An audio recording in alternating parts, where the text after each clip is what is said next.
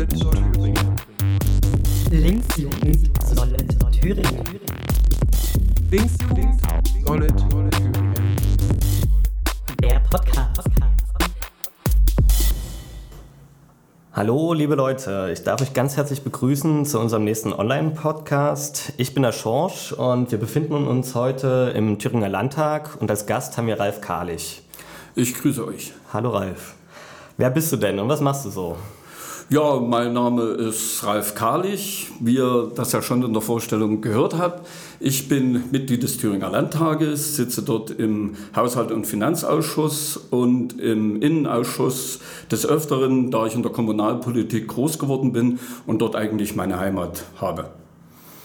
Nun bist du auch Direktkandidat für den Wahlkreis 195 für die Bundestagswahl und trittst für die Linke an. Ähm, jetzt habe ich gelesen, du hattest in deinem Leben schon verschiedene berufliche Wegpunkte. Du warst zum Beispiel Elektromonteur, du warst Berufssoldat, Werkschutzfachkraft und zuletzt Ingenieurökonom. Ähm, ja, wie kam es dazu, dass du zur Politik gekommen bist? Ja, also mein beruflicher Werdegang, den du gerade aufgezählt hast, ist sicherlich geprägt auch durch die politische Wende, äh, die wir 1989, 90 erlebt haben. Bis dahin war ich Berufssoldat. Danach musste ich mir eine vollständig neue Existenz aufbauen, da äh, eine ein Weiterdienen beim Bundesgrenzschutz oder so für mich nicht in Frage kam. Und somit habe ich äh, nach der Wende über zehn Jahre circa in verschiedenen Anstellungsverhältnissen als Werkschutzfachkraft gearbeitet, habe dort vor der IHK auch nochmal eine Prüfung abgelegt, also bin IHK geprüfte Werkschutzfachkraft, habe dort vom Kurierfahren über Personenschutz eigentlich alle Bereiche abgedeckt und konnte dort eingesetzt werden. So ist eben mein beruflicher Werdegang wirklich sehr sehr davon geprägt, äh, auch Erfahrungen gemacht zu haben, wie zum Beispiel als Werkschutzfachkraft im Billiglohnsektor. Denn mein letzter Tariflohn vor ca. zehn Jahren waren 4,20 Euro. Heute sind die Werkschutzfachkräfte wenigstens froh, dass es einen Mindestlohn gibt. In die Politik bin ich gekommen über eine Bürgerinitiative zur Schließung des Freibades in meinem Heimatort. Äh, dort haben wir uns äh, wirklich gewehrt und wollten dies für die jüngeren äh, Anwohner in unserer Kommune erhalten. Äh, was rausgekommen ist, ist zumindest ein Spielplatz. Wir konnten die Schließung nicht verhindern, mhm. aber die Bürgerinnen und Bürger, die uns dort unterstützt haben, haben dann gefragt, ob ich nicht mal für den Gemeinderat kandidieren will. Und so bin ich 1994 zum ersten Mal als Gemeinderatsmitglied in meiner Heimatgemeinde Plankenstein gewählt worden. Und so bin ich in die Kommunalpolitik gekommen. Und warum bist du zur Linken gegangen und nicht zu einer anderen Partei? Äh, ich bin in einem linken Elternhaus aufgewachsen, bin auch so erzogen. Also für mich kam nie in Frage, in eine andere Partei zu gehen. Habe dann in den frühen 90er Jahren die PDS bei uns im Ort mit aufgebaut. Es war eine schwierige Zeit. Wir waren am Ende mal noch zwei Parteimitglieder im Ort. Unterdessen sind wir in einem guten zweistelligen Bereich wieder. Und äh, die Frage, dort zu irgendeiner anderen Partei zu gehen, äh, hat sich für mich nicht gestellt. Äh, zwischenzeitlich hatte ich mal nach der Vereinigten Linken geguckt, nach dieser Bürgerbewegung, die es nach der politischen Wende in unserem Land gab. Aber letztendlich war meine politische Heimat die PDS und heute die Linke. Jetzt habe ich gelesen und jetzt hast du auch schon gesagt, dass du äh, kommunalpolitisch sehr verankert bist. Ähm, du bist dort in verschiedenen Zusammenhängen aktiv, zum Beispiel im Verein, du bist Mitglied im Kreistag Saale-Orla, du bist Mitglied und Vorsitzender des Rennsteigvereins, in einer Sportgemeinschaft bist du aktiv, im kommunalpolitischen Forum und noch vielen weiteren. Ähm, jetzt hört man aber, dass eigentlich in vielen Regionen in Ostdeutschland gibt es ziemlich viele Probleme. Zum Beispiel, dass junge Leute wegziehen, dass es eine starke Überalterung stattfindet, dass es kaum Jobs gibt und dass eigentlich die Perspektiven eher mager aussehen. Jetzt ist die Frage, ja, was bringt dich dazu, dich kommunalpolitisch zu engagieren? Sieht es nicht eigentlich ziemlich düster aus? Gibt es Hoffnung? Also ich sehe auf jeden Fall für den ländlichen Raum in Thüringen wie auch in anderen Bundesländern äh, richtig Hoffnung, dass dort letztendlich über steigende Geburtenraten, über ein gutes Angebot an Bildung und an Kinderbetreuung dort äh, der Weg wieder nach vorne beschritten wird und der massive Bevölkerungsrückgang zumindest etwas gebremst werden kann, vielleicht sogar angehalten werden kann. Ich möchte mal einige Beispiele oder ich möchte mal ein konkretes Beispiel dazu sagen. Gerne. Ich bin in der Rennsteiggemeinde Plankenstein groß geworden. Ja, dort äh, lebe ich seit äh, über 50 Jahren. Ich habe äh, die politische Wende dort erlebt und wir hatten eine Einwohnerzahl von 1250 Bürgerinnen und Bürger. Heute haben wir noch eine Einwohnerzahl etwas über 800, sind allerdings industriemäßig ganz gut aufgestellt, sodass wir auch eine sehr gesunde Infrastruktur im Ort haben. Also man, find, man befindet sich dort in einem Ort, der äh, mit Kindergarten und Kinderkrippe, mit einer Grundschule ausgestattet ist. Und äh, selbst der Friedhof bei uns ist kommunal, selbst die Kapelle, die dort steht, ist eine kommunale Einrichtung und in einem hervorragenden Zustand. Hier sieht man, dass äh, dass kommunale Entwicklung durchaus im ländlichen Bereich auch von Erfolg geprägt sein kann, denn der Ort wird nicht nur davon geprägt, dass man sich um Kinder kümmert, sondern es gibt auch eine medizinische Grundversorgung mit einem Ärztehaus bis zur Apotheke über Physiotherapie. Äh, Attraktivität des ländlichen Raums muss nicht unbedingt äh, verloren gehen, sondern Attraktivität des ländlichen Raums ist eben auch anders geprägt als Städte und viele Menschen äh, suchen den ländlichen Raum, um auch einen Ausgleich zu ihren oft sehr schwierigen beruflichen Tätigkeit dort zu kriegen. Also sieht die Perspektive eigentlich gar nicht so düster aus. Die Perspektive sieht nicht so düster aus, wie sie allgemein immer festgestellt wird. Allerdings muss man auch sehen, dass es äh, im ländlichen Raum selbstverständlich Leuchttürme gibt, äh, zu denen ich meine Heimatgemeinde auch durch das hohe Steueraufkommen des dort ansässigen Großbetriebes zähle. Aber es gibt natürlich auch ländlichen Raum, die massiv in diesem Bereich zu leiden haben, weil letztendlich äh, öffentliche Daseinsvorsorge gerade im Nahverkehr, gerade in, in Schulstandorten und so weiter ein echtes Problem sind, die ja. wir als Linke auf dem Fokus haben müssen, um nicht äh, an irgendeiner Stelle den ländlichen Raum auszubluten. Und von den blühenden Landschaften, die einst Kohl versprach, haben wir die schon erreicht oder ich tue mich mit blühenden Landschaften immer sehr schwer. Wir sind ein gebirgiger Bereich in Thüringen. Ab und zu liegt auch mal Schnee. Dann blüht nicht allzu viel. Aber letztendlich äh, wird es entschieden von den Akteuren vor Ort. Letztendlich wird es entschieden von denjenigen Menschen, die in Thüringen nicht nur geblieben sind, sondern Thüringen auch gestalten. Und ich glaube auch die letzten Jahre unter Rot-Rot-Grün zeigen, dass Thüringen durchaus gedeihen kann, auch wenn man äh, nicht unbedingt Parolen klopft mit blühenden Landschaften. Alles klar. So, jetzt bist du schon Mitglied im Kreistag, Mitglied im Landtag und jetzt kandidierst du auch noch für den Bundestag. Was sind deine Beweggründe? Wie kam es dazu? Meine Beweggründe für den Bundestag zu kandidieren sind eigentlich relativ einfach zu erklären. Ich bin kommunalpolitisch an gewisse Grenzen gestoßen, die ähm, zu, die es zu überwinden gilt. Und da habe ich eben äh, ein bisschen geguckt, was man letztendlich machen kann und bin auf die Idee gekommen, nachdem man mich auch angesprochen hat, für den Deutschen Bundestag zu kandidieren. Äh, begründen kann ich das vor allen Dingen damit, wir haben Verkehrsprobleme, wir haben touristische Infrastrukturprobleme, die letztendlich durch die Kommunen alleine nicht zu realisieren sind. Wir haben Probleme im Bereich Bildung, äh, gerade im ländlichen Raum. Ich habe das vorhin schon angesprochen. Und wenn wir dort Attraktivität erhalten wollen, brauchen wir größere Unterstützung seitens des Bundes. Und das sind so Beweggründe, warum ich mich äh, dazu entschlossen habe, für den Deutschen Bundestag zu kandidieren. Spielt da auch die Reaktivierung der Höllentalbahn Talbahn mit rein, sorry. Die Reaktivierung der Höllentalbahn ist ein zentrales Thema, was ich in diesem Wahlkampf bekleide. Aber ich muss sagen, äh, wir begleiten dieses Thema schon seit Anfang 2000. Ich kann mich noch an eine Kandidatur von Uwe Hicksch, war mal Bundesgeschäftsführer unserer Partei, erinnern, äh, wo wir 2004 in Plankenstein und anderen Kommunen plakatiert haben, Höllentalbahn jetzt. Was steckt eigentlich hinter der Höllentalbahn? Die Höllentalbahn ist ein nach wie vor gewidmeter Gleiskörper, der zum größten Teil auf bayerischem Territorium liegt, aber eine Besonderheit aufweist. Er hat äh, zu DDR-Zeiten zur Reichsbahndirektion Erfurt gehört und somit ja. konnte die bayerische Seite diese Strecke nicht entwidmen. Wir wollen ganz einfach mit der Reaktivierung der Höllentalbahn erreichen, dass wir bessere touristische Verbindungen erreichen, dass wir bessere Nahverkehrsverbindungen erreichen, dass wir vor allen Dingen Industriegüter von der Straße auf die Schiene bringen. Und wir reden dort äh, gerade im Bereich der Industriegüter belastbar von ca. 200.000 Tonnen Industriegütern, die über diese Höllentalbahn Richtung Süden transportiert werden könnten.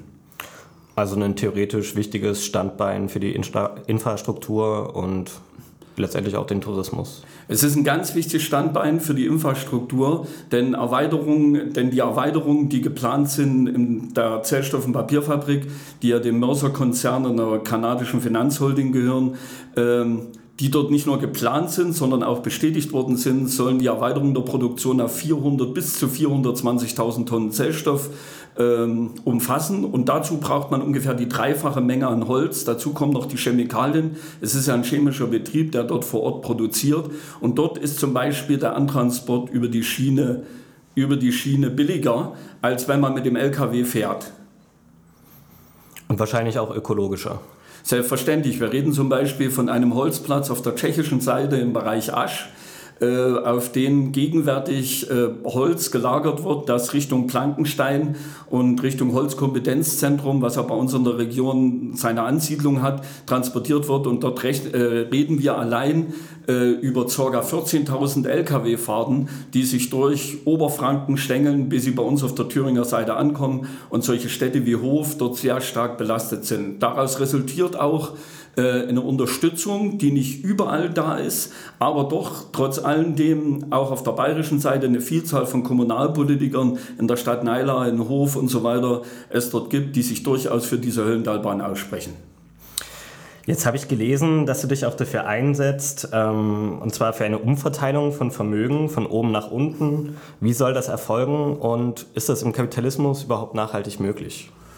Ob das im Kapitalismus nachhaltig möglich ist, das weiß ich nicht. Aber deswegen will ich in den Bundestag, um dafür Druck zu machen. Ja, und ich bin mir absolut sicher, dass Wohlstand anders verteilt werden muss in diesem Land. Denn es gibt nicht zu viele Reiche, sondern es gibt viel zu viele Arme in, in unserem Land. Und daher macht es sich unbedingt notwendig, die Schere zwischen Reich und Arm weiter zu schließen. Dazu haben wir ein Steuerkonzept, das man sicherlich jetzt nicht im Detail erläutern kann. Aber zu diesem Steuerkonzept gehören auch äh, ordentliche Renten, die letztendlich davon abhängen, was heutzutage junge Menschen verdienen, um sich später mit ihrer Rente wirklich äh, einen Lebensabend gestalten zu können. Deswegen muss mehr Gerechtigkeit einziehen und zu mehr Gerechtigkeit zähle ich vor allen Dingen auch, dass wir Politiker umfassend in die sozialen Sicherungssysteme einzahlen. Die CDU lehnt das konsequent ab. Ich habe das in einer Podiumsdiskussion äh, beim Paritätischen Wohlfahrtsverband in Hermsdorf in meinem Wahlkreis erlebt. Sie lehnen das konsequent ab, dass dort alle einzahlen in die solidarische Rente wie auch in die, in die Krankenkassen. Für mich völlig völlig unverständlich, denn letztendlich kann man nicht Wasser predigen und Wein saufen. Somit bin ich auch selber äh, versichert in der AOK und nicht in der privaten Krankenversicherung. Und ich stehe auch klar dazu ein, dass alle Politiker bzw. eben Beamte einzahlen in die solidarische Rente, dass wir letztendlich nicht mehr so viele Arme haben und das Rentenniveau insgesamt anheben können. Denn unterm Strich bleibt ja auch nur eins für die Aufstocker, die letztendlich dann auch mit staatlicher Unterstützung ihre Rente aufbessern müssen. Und deswegen ist das ein ganz, ganz zentrales Thema, was wir hier auch im Wahlkampf verfolgen. Dann sagst du, du bist gegen die Agenda 2010. Was sind deine Kritikpunkte und ist zu befürchten, wenn die SPD wieder mitregiert, dass es eventuell zu einer Neuauflage der Agenda-Reform kommt? Ich habe äh, gerade dieses Wahlforum oder diese Podiumsdiskussion zitiert und mein Mitbewerber aus der SPD äh, bewegte sich dort in der Diskussionsrunde voll auf unserer Ebene bzw. auf unserem Forderungskatalog. Ich habe ihm dann die Frage gestellt, mit wem er denn dies durchsetzen möchte im Deutschen Bundestag, wenn nicht mit der Linken oder mit den Grünen zusammen. Ja, und da schielen der SPD Richtung FDP, um Jamaika vielleicht zu ermöglichen oder ähnliche Konstellationen Konstellation oder vielleicht sogar der Rückzug wieder in eine große Koalition würde ich als äußerst äh, schädlich für unser Land empfinden. Die Agenda 2010 ist eine gescheiterte Agenda. Sie gehört nicht reformiert, sondern sie gehört abgeschafft und vollständig überwunden. Und das ist meines Erachtens nach ehrlicherweise nur mit der Linken möglich. Also stehst du auch für Rot-Rot-Grün im Bund? Es gibt gewisse Haltelinien, zum Beispiel in der Außenpolitik, Rüstungs, äh, äh, in der Rüstungsindustrie, ja, in der Beteiligung an Militäreinsätzen. Aber ich stehe wirklich für Rot-Rot-Grün, dass man ernsthaft, wenn es diese Wahloption gibt, auch ernsthaft sich an einen Tisch setzt und darüber nachdenkt. Und wie beurteilst du die Chancen für einen Politikwechsel zur nächsten Bundestagswahl? Es ist schwierig, weil die CDU gegenwärtig eine Wahlkampagne fährt, die eher einschläfernd ist, so unter dem Motto, äh, Frau Merkel bleibt sowieso Kanzlerin und dann gibt es die zwei Optionen, entweder sie regiert mit Grünen und FDP oder sie regiert mit SPD. Ja, also das ist beides für mich kein Politikwechsel in diesem Land. Ein echter Politikwechsel wäre wirklich eine rot-rot-grüne Bundesregierung. Ja, dafür kämpfe ich, aber in erster Linie kämpfe ich natürlich erstmal, um ein starkes Ergebnis für unsere Partei zu erreichen, denn das ist Grundvoraussetzung für Koalitionsverhandlungen. Alles andere ist spekulativ. Okay. Und du sagst, dass du dich für die Schließung von Fluchtwegen für Steuerflüchtlinge einsetzt. Was sind denn aktuell die Formen der Steuerflucht und bedarf es nicht eigentlich einer globalen Lösung, gerade wenn man sowas vor Auge hat wie die Panama Papers? Ähm, eine globale Lösung für Steuerflüchtlinge wäre natürlich der Idealfall. Aber ich glaube, wir sind erstmal in der EU der Herausforderung gestellt, dass wir Steuergerechtigkeit auch zwischen EU-Ländern äh, schaffen, beziehungsweise dort eben äh, äh, Steuerflüchtlingen das Leben richtig schwer machen. Dazu gehört es gesetzliche Regelungen, die meines Erachtens nach nur auf europäischer Ebene erreicht werden können, ja, um äh, effektiv gegen Steuerflucht vorzugehen. einen anderen Weg äh, mit nationalen Sonderwegen ähm, denke ich, hat wenig, hat wenig Zweck, denn letztendlich äh, steht man in einem Konkurrenzsystem und wenn Steuerschlupflöcher aufgemacht werden, dann können die nur europäisch geschlossen werden, unter Einbeziehung auch derjenigen Länder, die nicht Mitglied der EU sind. Okay, und dann ein nächsten Punkt aus dem Wahlprogramm wäre, ähm, dass du dich für das Thüringer Meer einsetzt. Jetzt muss ich mal dumm fragen, Thüringen hat doch gar kein Meer. Thüringen hat ein Meer, es ist nur nicht bekannt und wir haben wirklich einen kleinen äh, in einer Größenordnung, sprich das größte Stauseesystem Deutschlands mit Hohenwarte und Bleiloch als zentrale Stauseen oder die größten Stauseen, die dort angesiedelt sind. Und dieses Thüringer Meer, äh, dessen Namen wir hier äh, gerade hier ein bisschen scherzhaft hier bereden, müsste wesentlich mehr beworben werden, müsste abgestimmter organisiert werden. Alle Beteiligten müssten an einem Strang ziehen, aber davon sind wir im Moment meilenweit entfernt. Also ich habe davon noch nicht gehört und ich fühle mich ein bisschen dumm verkauft, weil also Thüringen liegt ja in der Mitte von Deutschland. Also dann will ich dir mal ein bisschen auf die Sprünge helfen. Du hast bestimmt schon von SMS gehört, Sonne, Mond und Sterne. Davon habe ich schon gehört. Das ja. ist zum Beispiel der Bleiloch-Stausee und äh, damit kommt Saalburg auch immer in den zweifelhaften Ruf, in Thüringen einer der Drogenhochburgen zu sein, obwohl dort drei Tage im Jahr was los ist. Alles klar. Okay. Den letzten Punkt, den ich hier noch aufwerfen möchte, ist, ähm, du setzt dich einerseits für die Energiewende ein, beziehungsweise dass sie besser kommuniziert wird und ähm, möchtest eigentlich den Bau unsinniger Stromtrassen verhindern. So, jetzt habe ich mal ein bisschen recherchiert und herausgefunden, ähm, dass mittlerweile der Anteil der regenerativen Energien bundesweit bei ca. 30 Prozent liegt. Und wenn wir uns eigentlich mal so umschauen, gibt es ganz viele neue Windkraftanlagen, ob sie jetzt auf den Bergen stehen oder irgendwo im ländlichen Raum. Es gibt ganz viele Solaranlagen, die neu dazugekommen sind, seien sie zum Beispiel auf den Lärmschutzwänden der Autobahn. Und die sind ja über ganz viele verschiedene Standorte verteilt. Und meine Frage wäre jetzt, ist es dann nicht notwendig, wenn der Strom aus so ganz vielen Standorten herkommt, ähm, dass es da auch vieler Leitungen bedarf, um die zu den Nutzern zu bringen? Also ich komme ja nun aus einer Ecke, wo regenerierbare Energien äh, in Größenordnungen produziert werden. Das Zellstoffwerk in Plankenstein ist zum Beispiel das größte Biokraftwerk Deutschlands und könnte ca. 60.000 Haushalte rund um die Uhr mit Strom versorgen. Dazu kommen die zurzeit völlig äh, oder, oder viel zu wenig ausgelastetes Stauseesystem am wohlgemerkt jetzt bekannten Thüringer Meer äh, mit äh, Pumpspeicherkraftwerken mit hohen Warte als, als ähm, als großes Pump, als eines der größten Pumpspeicherkraftwerke in Deutschland, was viel zu wenig läuft und wo man letztendlich auch Energie speichern könnte, ist ein äh, völlig unzureichender und, und nicht zu akzeptierender Zustand, den auch unser Ministerpräsident ja nun in der Vergangenheit schon mehrmals angesprochen hat. Dazu kommen sicherlich auch viele Windräder, dazu kommen Photovoltaikanlagen, die es in Größenordnung gibt. Und äh, in unserem Bereich, es ist ja fast das Dreiländereck zu Sachsen und zu Bayern, sieht man, dass auch in Bayern wie auch in Sachsen eine große Anzahl von Windkraftanlagen entstanden sind. In erster Linie sehe ich das Problem nicht darin, wo Strom produziert wird, sondern das Problem sehe ich dort, wo Strom verbraucht wird. Ja, denn wir müssen im Stromverbrauch auf einen dezentralen Verbrauch setzen. Wir müssen darauf setzen, dass es wirklich wesentlich mehr Energie in den Bereichen auch verbraucht wird, wo er produziert wird. Sicherlich werden wir nicht umhin kommen, äh, Strom auch zu transportieren, Strom auch in Ballungsgebiete zu transportieren. Aber dazu denke ich, braucht es dieser Leitung nicht. Wir wenden uns ganz klar und eindeutig gegen den Bau dieser Leitungen und stehen dort auf der Seite derer, die ähm, ja auch um Umweltzerstörung, Landwirtschaft, Flächen in Wäldern und so weiter dort bangen. Ja, und ich denke, Thüringen hat äh, äh mit dem Bau durch den Thüringer Wald der 380 kV-Leitung schon einen Beitrag gebracht. Und das müsste unter den äh, Bundesländern dann auch solidarisch zugehen und nicht Thüringen als reines Transitstromland hier genutzt werden. Denn Energie kann ja in diese Verbundleitungen nicht eingespeist werden. Die wird ja anderswertig dann technisch geregelt.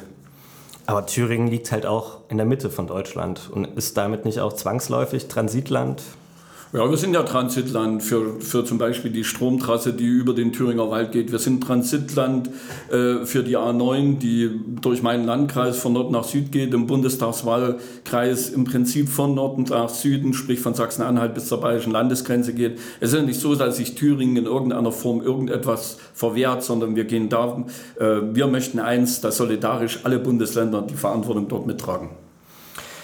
Zum Abschluss, ich habe gelesen, dass du vier Kinder hast. Und meine Frage wäre, ob sie schon Mitglied der Linksjugend sind. Äh, ich muss jetzt ganz einfach mal sagen, mein, ich habe drei erwachsene Kinder und eins. Ja. ja. Und zwei sind Mitglied unserer Partei. Einer ja. wohnt seit über 20 Jahren in England. Da kriege ich noch regelmäßig Post von der Linksjugend, obwohl er nur hin und wieder mal in Deutschland auftaucht. Aber er, ja. ist, aber er ist Mitglied unserer Partei. Und mein kleiner Sohn ist ebenfalls Mitglied unserer Partei. Kleiner Sohn, 30 Jahre. Ja, und seit 14 Jahren Vater einer, einer meiner glücklichen Enkeltochter. Und ähm, er würde mit Sicherheit sich wesentlich mehr einbringen, aber beruflich ist er so eingebunden. Wir sind ja auch selbstständig im, im Gastgewerbe unterwegs und er ist Koch und so ist es eben äußerst schwierig für ihn politisch äh, mehr aktiv zu werden, denn als Gemeinderat für unsere Partei hat er da schon ziemlich zu schaffen. Ja. Trotz alledem stehen wir natürlich solid immer solidarisch und offen gegenüber. Das hoffen wir doch. Gut, zum Abschluss möchte ich dich noch fragen, warum bist du der richtige Kandidat für den Bundestag und warum am 24.09. die Linke wählen? Erstens bin ich der richtige Kandidat, weil ich Anpacken vor Aussitzen auf meinen Plakaten stehen habe und das seit vielen Jahren in der Kommunalpolitik praktiziere. Und wer ein solidarisches Land möchte, wer mehr soziale Gerechtigkeit möchte, wer mehr Frieden möchte und wer weniger in Rüstung investieren will, der sollte äh, zur nächsten Bundestagswahl sein Kreuz bei der Linken machen, denn dort kann er hundertprozentig davon ausgehen, dass diese Forderungen auch erfüllt werden. Ja, dann danke ich dir ganz herzlich für das Gespräch, wünsche dir alles Gute für deine Kandidatur und dann hoffentlich bis zum nächsten Mal. Wir werden sehen und optimistisch geht es natürlich jetzt weiter. Wir haben viel zu tun und wir werden das anpacken und nicht liegen lassen. Ja, und wir sind auf einem guten Weg, Thüringen zu entwickeln. Und wenn wir dort noch stärker im Bund vertreten sind, dann bin ich sehr optimistisch für die Zukunft. Ich danke dir. Ganz vielen Dank, Ralf Karlich. Und auch ihr, liebe Leute, ähm, ich hoffe, ihr hattet ganz viel Spaß und dann freuen wir uns auf den nächsten Online-Podcast und ich hoffe, ihr schaltet da alle wieder ein. Danke.